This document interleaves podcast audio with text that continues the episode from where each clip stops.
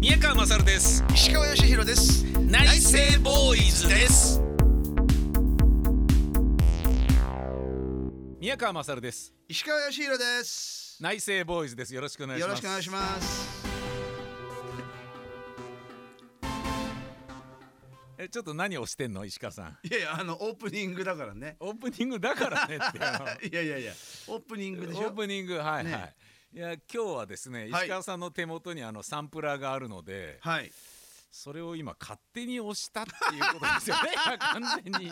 やいやなんか景気よくね景気よく勝手に押してますよねちょっとねちょっと押しちゃったのねけ押しちゃったんですよねええあのえそれあの別の番組で使ってるア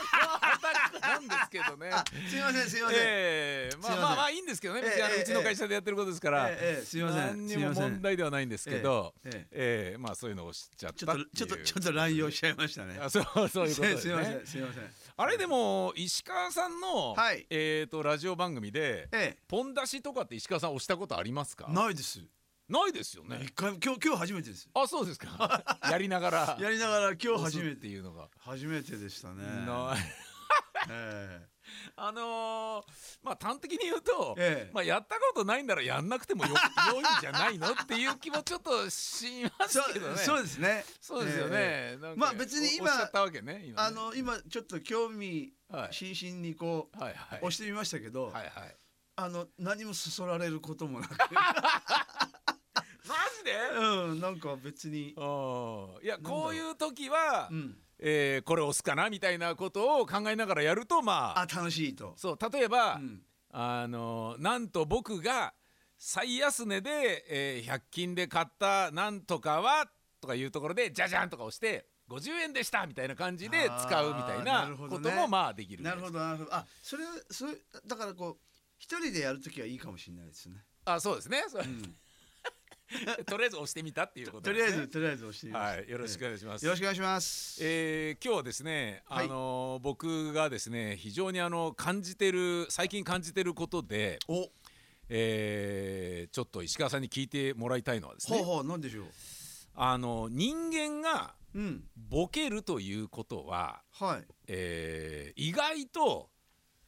悪くないんじゃないかっていうことをちょっと思い始めたんですよ。はあ、はあはあはあはあ、と申しますのは自分の親が父親92歳で母親83歳で、うんまだ、えー生きて普通にいるんですよね、はい生活してるんですよ。はいはい。でまあ父親は耳がほとんど聞こえないけど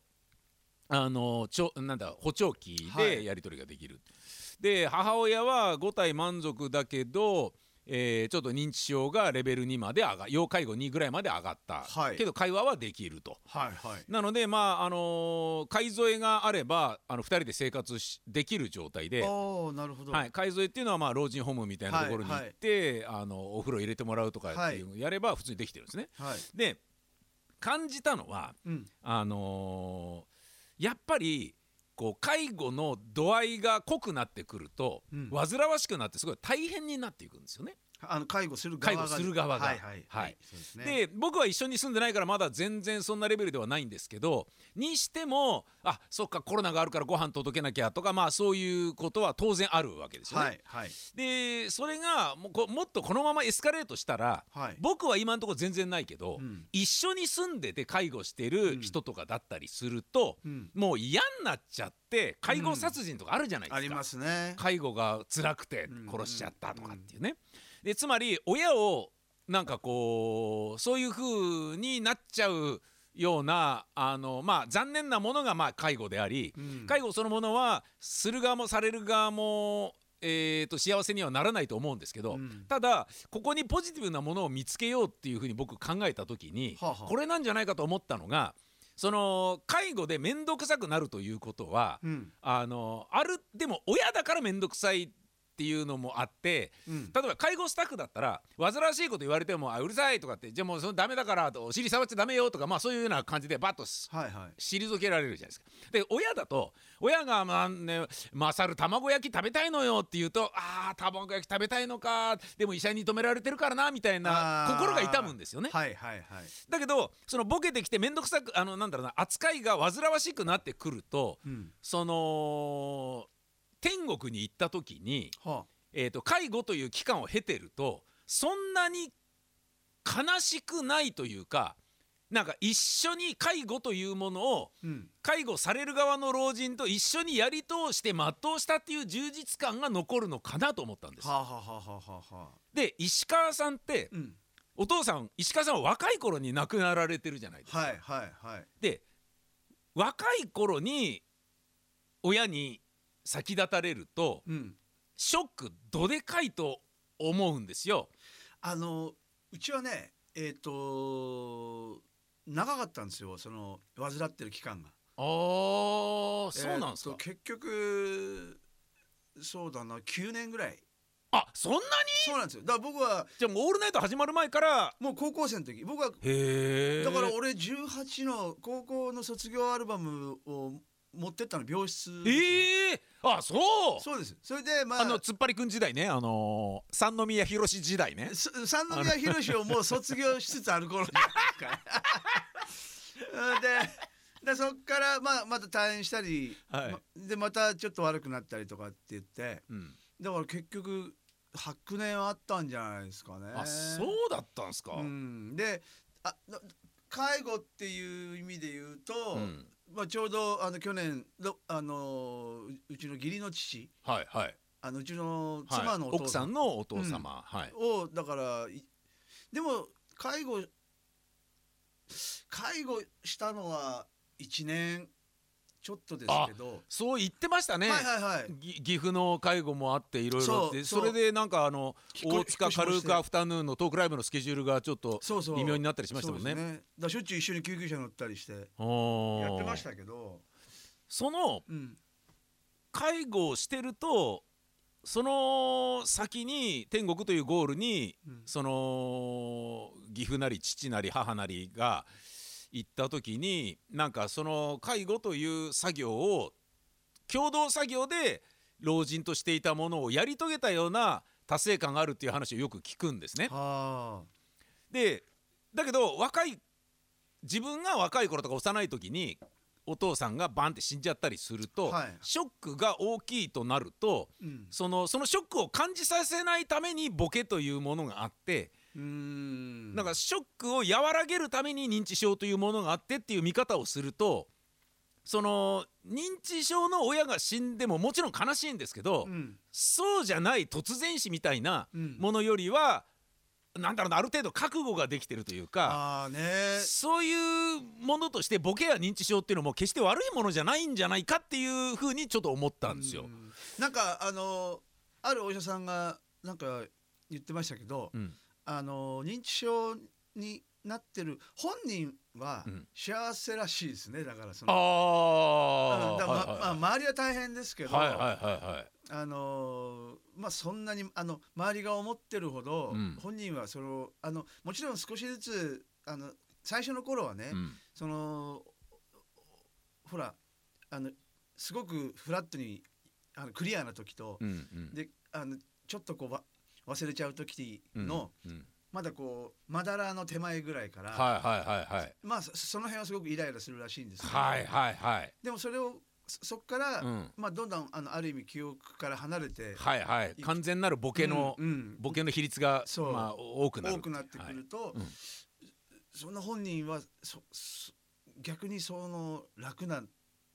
だっていうことを聞いたことがあるんですけど。ああ。だからまあねいろいろわかりますねう。ん、だからどっちがねどっちがいいんでしょうねただあのさっき宮川さん言ったみたいにうん、ええあの実の親子じゃないとうん確かにうんあの役割としてはうんちゃんとうちも分かれてましたあのうちの奥さんはやっぱり、はあのむ娘じゃないですかはいはいはいはい。だからやっぱりこう当たりも強くなってくるんですよあのあーあの親父さんもああ。で俺にはやっぱりあのお俺はそっか娘婿だから娘婿なんで、うんやっぱワンクッションあるから、はいはいはいあのま時と場合によっては、うん俺に言ってた方が楽な部分もあるんです向こうも。あーなるほどね、うん、でだからやっぱり二人っきりであのバチバチぶつかることもあるんですよ。あーまあえそれで二人きりっていうのはえ親父石川さんとうんじゃなくてあうちの奥さんと奥さんと実実ののおとんがお父さんはいはいはいそれはありそそうれだはなもうもうバチバチぶつかるありそうですねで言いやすいですしねそうなんおです互いがねうんうんうんうんでそういう時はまあ俺らが間入ったりとか、はいはいはいはいそうするとあまあなんとなく緩和されるとかあーいやされるでしょう、うんこんな のまあ石川さんほど緩衝材に適してる あのエンジンオイルみたいな夫はいないと思うよ僕そはうかなはいあれ俺揉めてる話をうんよりなんか火に油注いじゃうような人もいるじゃないですか、はいはいはいそうなんで余計なこと言うんだよみたいなことで、うんうんうんお互いその娘と父親の喧嘩をよりバーって燃え上がらせちゃうようなうんおバカさんな人もいるけど、だねそうすごいねそうじゃないでしょ石川さんは。あのまあ面白いあの親父でさうん、で これ軽くで話したことあるからあのき一回救急車呼んではい、それでまあもうとにかくもうあのえっと排便ができなくなっちゃったりすると、はいはいはいはいやっぱ苦しいんですよ。はいはいはいでそれは確かにそうなんですよ。はいはいでじゃあおじさん俺車